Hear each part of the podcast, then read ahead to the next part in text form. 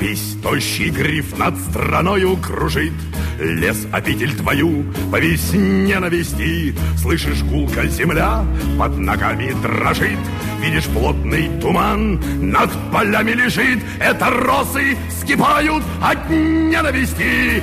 Ненависть в почках набухших томится, Ненависть нас затаенно бурлит, Ненависть потом сквозь кожу сочится, Головы наши палит.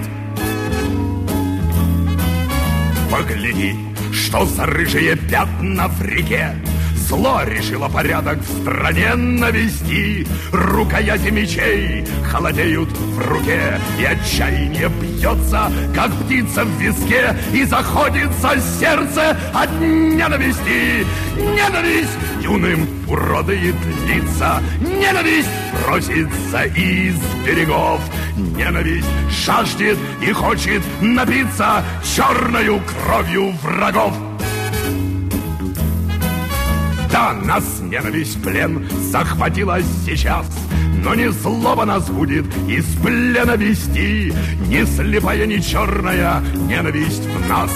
Свежий ветер нам высушит слезы у глаз. Справедливой и подлинной ненависти. Ненависть, пей, переполнена чаша, Ненависть требует выхода, ждет, но благородная ненависть наша рядом любовью живет. Ненависть, ненависть, ненависть, ненависть, ненависть,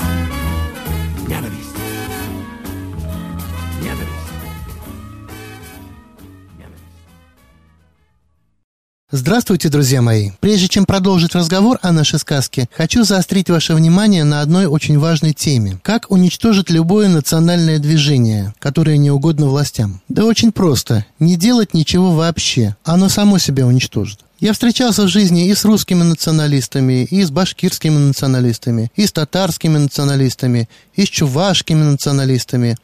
У всех этих движений и у всех участников этих движений есть одно общее свойство, есть одна общая черта – очень резкий переход от любви к ненависти.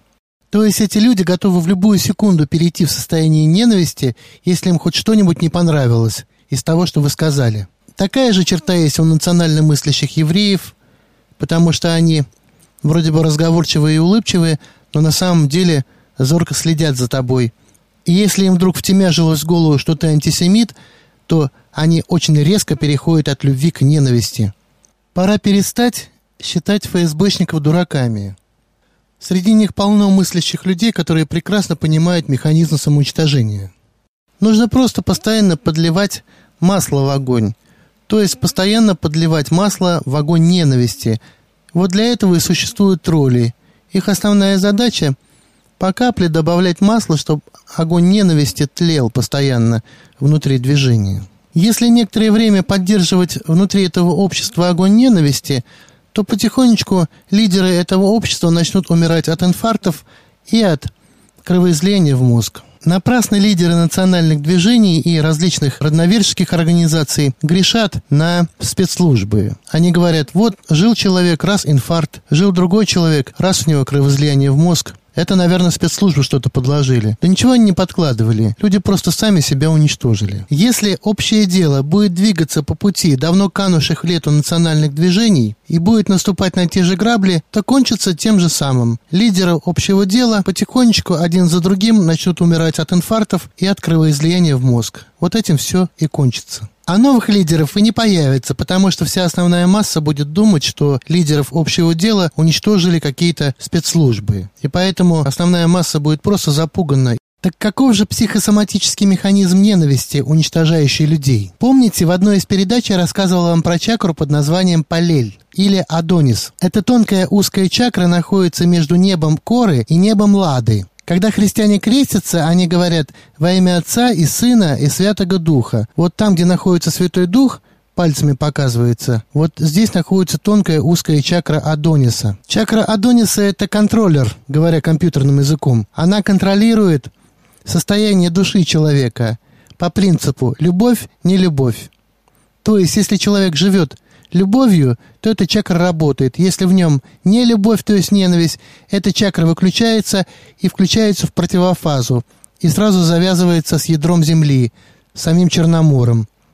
И тут же у человека, который живет ненавистью, начинает в этом месте ломить. То есть э, руки становятся как плети, тяжелыми, делать ничего неохота, ненависть распирает душу. Эта порча начинает расширяться, она захватывает небо Лады, далее небо Серды, она поднимается вверх, разрушает храм детства, и у человека на груди образуется мощнейшая порча. А одновременный пробой по небу Серды и по небу Лады рождает такое страшное существо, которое древние греки называли Тифон. Одновременно появляется существо под названием Ехидна, его жена. И вот в груди появляется лед, страшный лед, холод, ненависть. И, естественно, резко повышается внутричерепное давление – и начинает барахлить сердце. Вот так вот открывается дорога к инфаркту и дорога к кровоизлиянию в мозг. У человека как будто все внутри заморожено. Тифон и ехидна вместе рождают такое существо, которое называется сфинкс.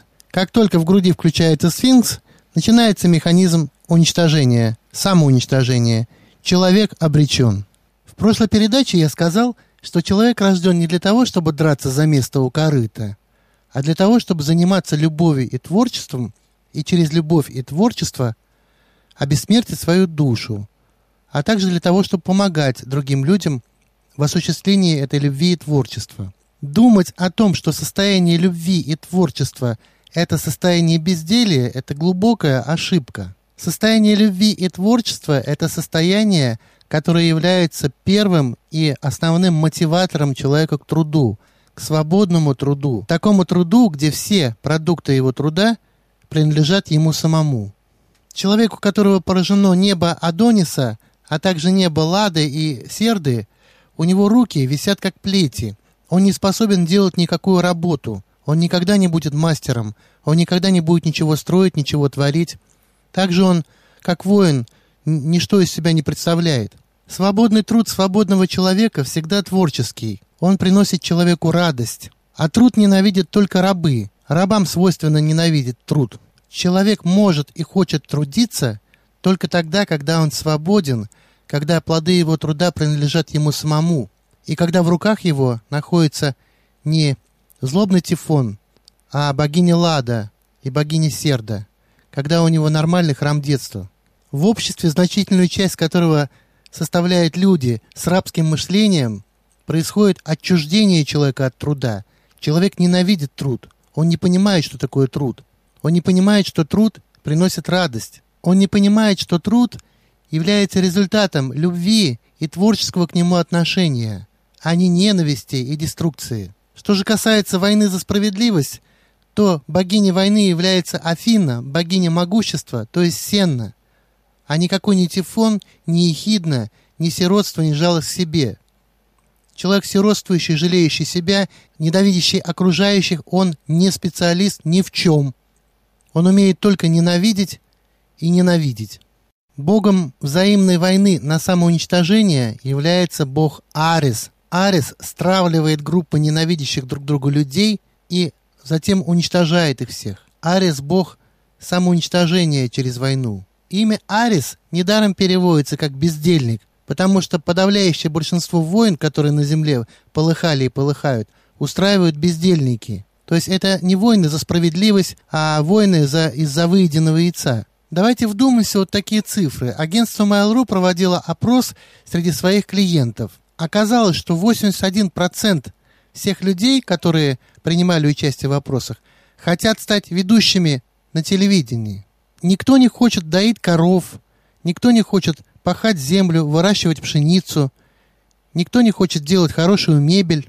Все хотят быть наверху, светиться и иметь доступ к корыту. Интересно, а кто же должен кормить всю эту ораву телеведущих, суперзвезд и прочих? Вот этот опрос как никогда хорошо показывает э, уровень болезни нашего населения и уровень его отчуждения от труда, уровень отчуждения его от любви и от творчества. А то, что они считают любовью и творчеством, это просто галимая потребиловка. Вот и все. То есть общество психически больно. Вы, наверное, помните замечательный фильм Георгия Данелия, который называется «Кинзадза». В этом фильме эти чокнутые инопланетяне направляли друг на друга специальные индикаторы для того, чтобы определить, к высшей расе или к низшей относится человек. То есть или он четланин, или он пацак.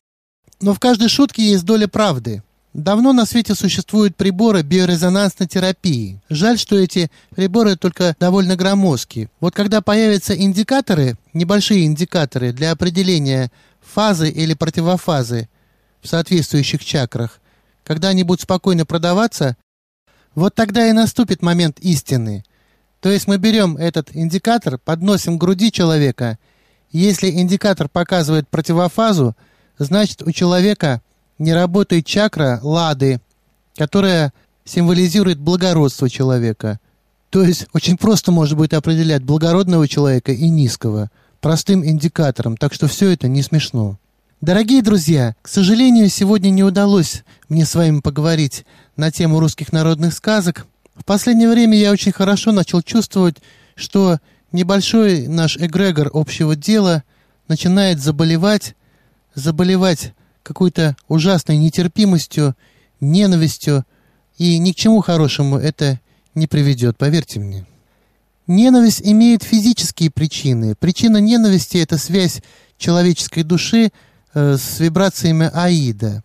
Человек не хочет этого осознавать, а потом он начинает только искать причины для ненависти. И не имеет значения, кого он ненавидит. Я не знаю, белых, черных, совков, не совков, евреев, не евреев. Поверьте мне, это так. Нет на земле ни одной цели, которая была бы достигнута ненавистью. Ненавистью Аид только добивается гибели человека. Для того, чтобы добиться каких-то целей, необходимо терпение и труд. Строительство нового государства подобно строительству нового дома. А для строительства нового дома нужны специалисты. Каменщики, плотники, бетонщики, электрики, и вот когда приходят к прорабу разные люди, прораб спрашивает у них, а что ты умеешь делать? Один говорит, а я умею рамы оконные изготовлять. А другой говорит, а я умею электричество проводить. Третий говорит, а я умею красить хорошо. А четвертый говорит, а я профессиональный воин. Я буду защищать ваш дом в случае нападения врагов. А когда прораб подошел к пятому и спросил, «А ты что умеешь делать?» Пятый сказал, «Я умею ненавидеть, и я научу вас всех ненавидеть так, как я это умею». И тогда прораб говорит, «А нам не нужно тут ненавистников». Ненависть – это не специальность.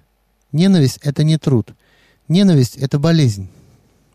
Тяжелая психическая болезнь, которая нигде, ни в чем не является помощником – на этом я свою передачу заканчиваю, друзья мои. Мы обязательно продолжим тему завещания волхвов. Я желаю вам счастья и здоровья и успехов в постижении законов космоса.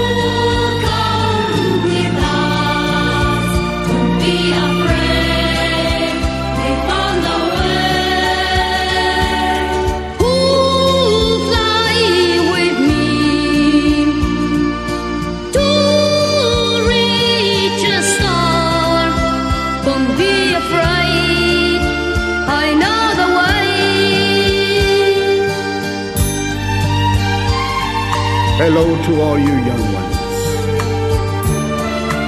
Our fondest hopes now rest in you. Remember, there's nothing you can't do. So believe and be brave